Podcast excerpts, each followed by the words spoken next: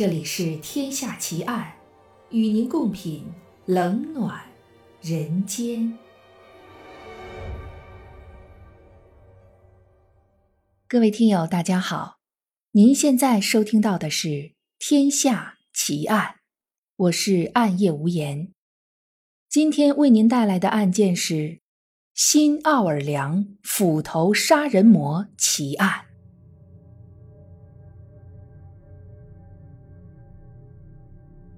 爵士乐作为一种重要的音乐类型，在世界各地都拥有数量庞大的拥护者。他们沉醉于爵士乐悠扬华丽的曲调，被爵士乐即兴创作的特点所吸引。对于很多乐迷和音乐工作者来说，爵士乐代表着包容、默契、自由和个性特色，是一种很容易深入人心的音乐。爵士乐起源于19世纪末20世纪初，发源地是美国的新奥尔良。这一点可能很多人都知道，但是很多人不知道的是，爵士乐的发展过程竟然和一个连环杀手产生了关系。这位杀手就是著名的新奥尔良斧头杀人魔。他被称为美国的开膛手杰克，直到一百多年后的今天，我们仍然不知道这位连环杀手的真实身份。他已经化身成了美国民间恐怖传说中的一个经典形象。这一集的《天下奇案》，无言就带大家了解一下这一位神秘的斧头杀手。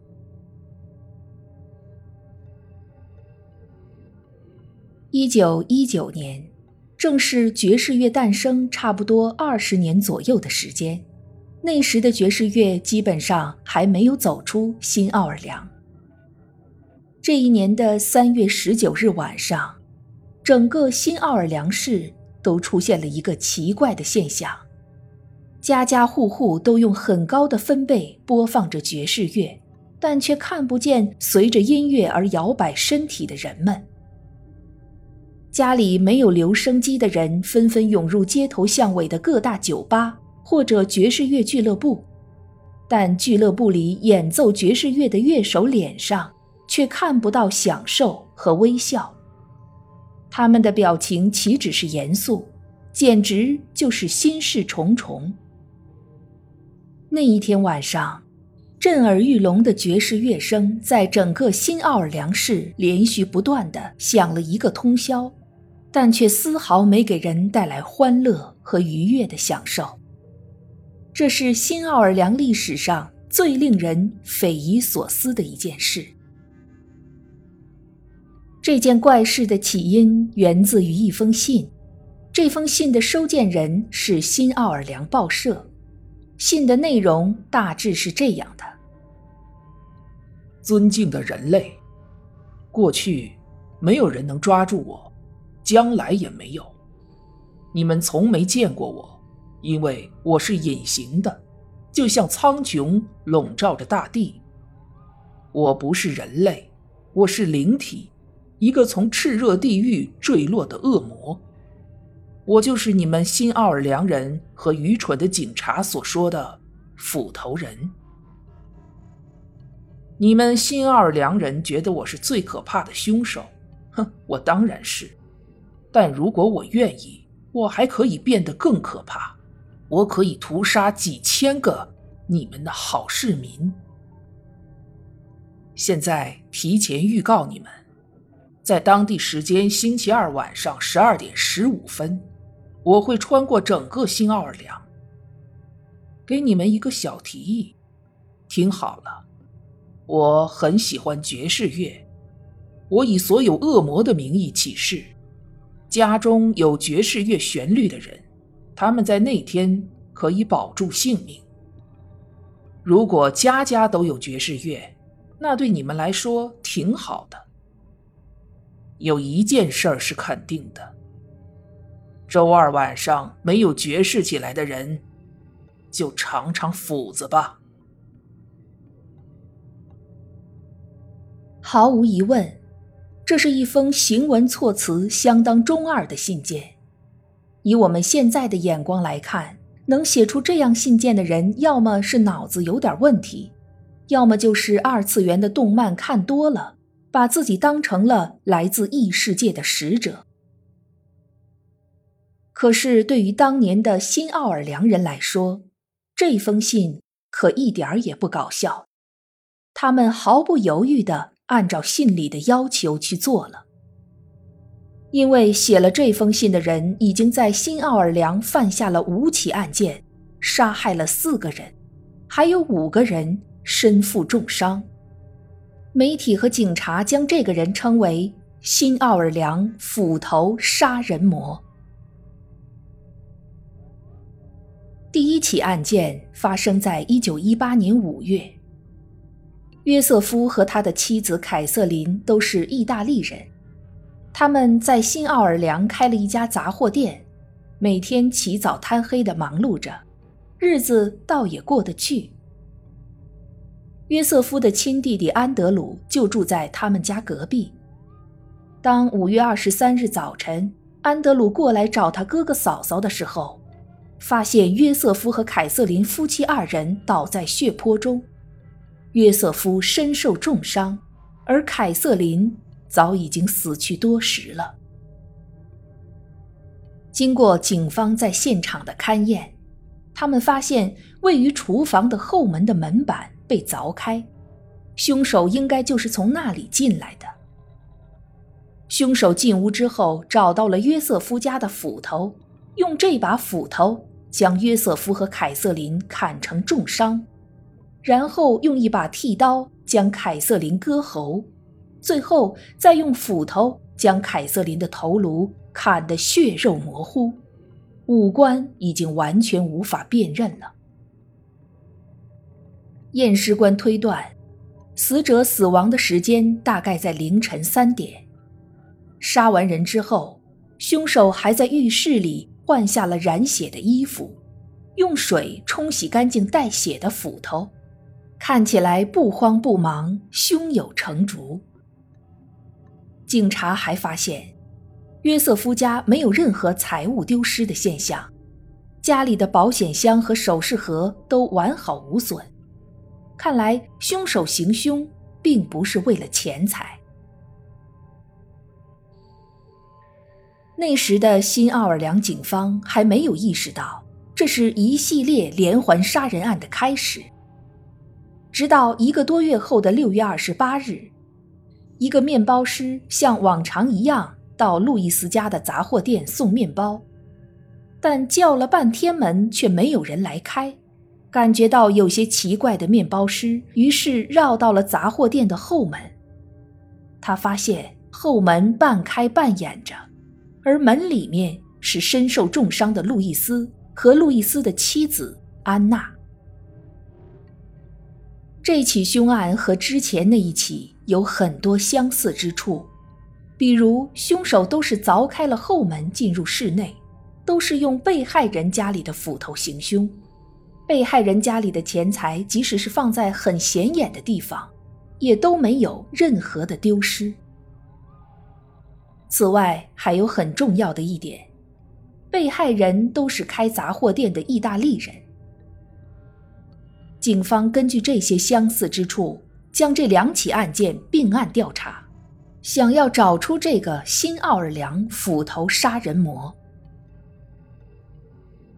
然而，就在这时，安娜却指控行凶的人就是她的丈夫路易斯。安娜说，路易斯是个间谍，因为自己发现了他的秘密，所以他要杀人灭口。然后，路易斯又自己把自己砍伤。造成外人行凶的假象。不过，验伤的医生认为，路易斯头上和身上那些斧子的砍伤不可能是由自己造成的。而两个月后，安娜因为并发症而死去，这个指控也就不了了之。在之后的几个月里。新奥尔良斧头杀人魔又犯下了三起凶案，但令警方感到意外的是，这三起凶案的受害人并不都是意大利人，这让警方之前做出的判断变得不再准确，也让这个凶手的行动轨迹变得不可捉摸起来。原来只是生活在新奥尔良的意大利人感觉到恐慌，而现在这种恐慌蔓延到了整个城市，没有人知道下一个受害者是谁，整个新奥尔良。人人自危，而那一封语气中二、内容充满了威胁恐吓的信件，就是在此时寄给了新奥尔良报社的。这封信一经报纸刊登，立刻引起了新奥尔良的大骚动。在那个一九一九年三月十九日的午夜，爵士乐成了整个城市的护身符。或许这种情景让那个斧头杀人魔感觉到非常满意。那天晚上果然没有人被害。不过，当整个新奥尔良在此起彼伏的爵士乐中度过一夜的时候，那个杀人魔说不定正在黑暗的街头游走，更说不定，他就在某个爵士乐俱乐部里坐着喝酒。用戏谑的眼光打量着周围心事重重的人们，就像猎人打量着他的猎物一样。这种情景，光是想一想就让人觉得头皮发麻了。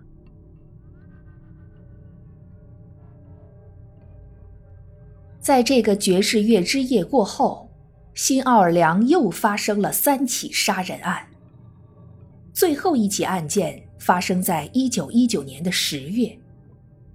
这个案件被认为是新奥尔良斧头杀人魔犯下的最后一起案件，但同时这也是一桩诡异的案件。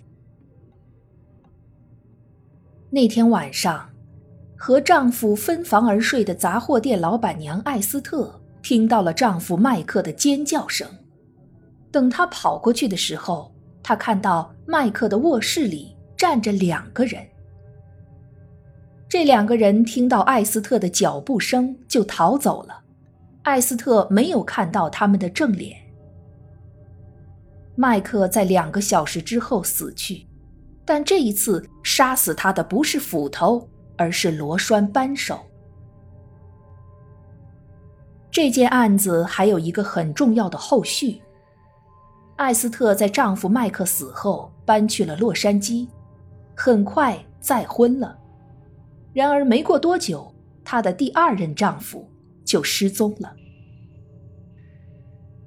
几个月后，一个叫姆弗里的男人来到了艾斯特家，向她勒索钱财和珠宝，并对她说：“如果她不同意，就要像杀死她丈夫一样杀死她。”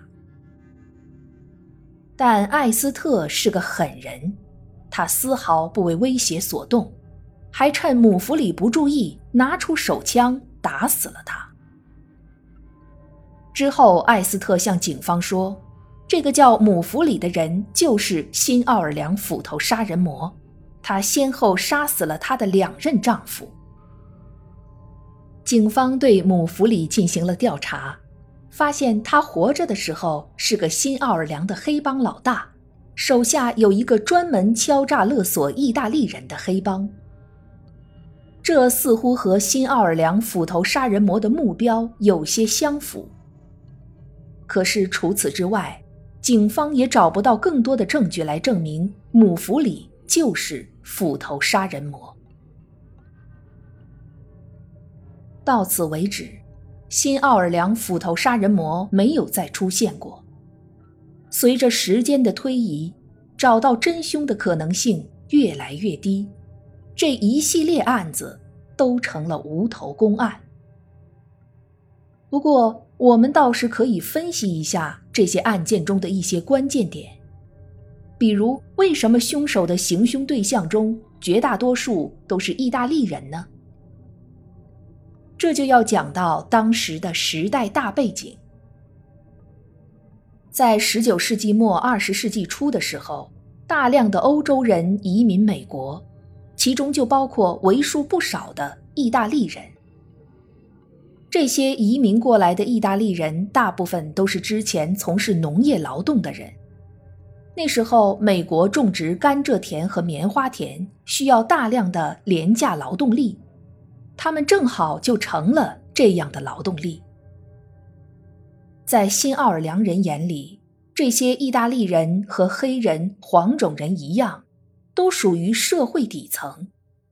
而当意大利人通过自己的劳动积攒下钱财，逐渐摆脱廉价劳动力的身份，开始经营起杂货店来的时候，这种身份的变化很可能引起了很多人的眼红和不满，进而将行凶的目标对准了他们。不过，在这一系列凶案之中，并不是所有的被害人都是意大利人，这。又是什么原因呢？我们会留意到，每当有连环杀手出现的时候，都有可能出现某些人以同样或相似的手法进行模仿作案。这其中有人可能是为了所谓的向凶手致敬，但也有人是出于栽赃嫁祸的目的，从而让自己逃避法律的制裁。在一共八起被认为是新奥尔良杀人魔犯下的罪行中，很有可能有一些就是模仿犯罪。比如说，最后一起案件，凿开后门进入屋内，没有财物丢失等细节是一样的，但被害人麦克是被螺栓扳手杀死的，并不是斧头。而麦克的妻子艾斯特的脚步声竟然能将凶手吓得逃走，这和以往女主人也成为被害者的案例很不一样。艾斯特再婚的速度很快，第二任丈夫也很快神秘失踪，而被艾斯特指认为凶手的母弗里已经被他打死了，可以说是死无对证。当时母弗里到艾斯特家里去，真的是为了敲诈勒索钱财吗？在勒索的时候，母弗里真的会那么坦白的告诉艾斯特，是他杀了他的两任丈夫吗？如果母弗里真的是那个令人闻风丧胆的新奥尔良杀人魔，他又怎么会大意到被一个比他弱很多的女人开枪打死呢？让警方头疼不已的杀人魔，竟然就这么轻易的死在了一个女人的枪口之下，这究竟是天道轮回，还是艾斯特在说谎？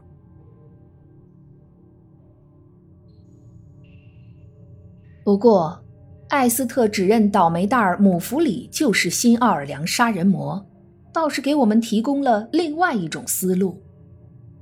姆弗里控制着一个专门勒索意大利人的黑帮，会不会所谓的斧头杀人魔其实并不止一个人，而是几个人，甚至是一个团伙呢？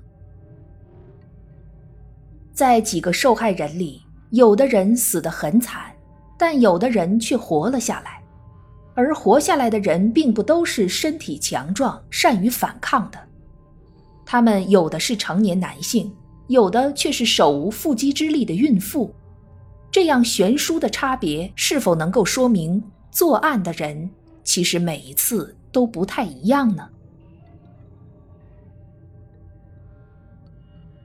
要说有什么是一样的话，那可能就是凶手对于爵士乐的喜爱了。新奥尔良那个被爵士乐笼罩的夜晚。成了全世界罪案史上最奇特的一幕。后来，一位作曲家甚至还为那一晚创作了一首爵士乐曲，名字就叫做《神秘斧头人爵士曲》。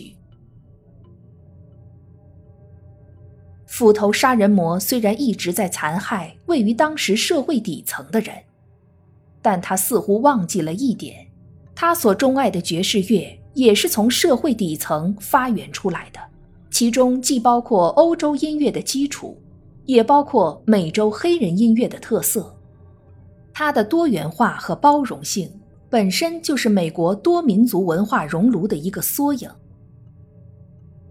虽然我们可能永远也不知道新奥尔良斧头杀人魔究竟是谁，但有一点可以肯定，那就是他或者他们根本不明白音乐真正的意义是什么。不过，历史往往就是这么出人意料，在斧头杀人魔连环凶案之后，爵士乐却走出了新奥尔良。整个美国迎来了爵士乐时代，直到这种音乐类型走向世界，风靡全球。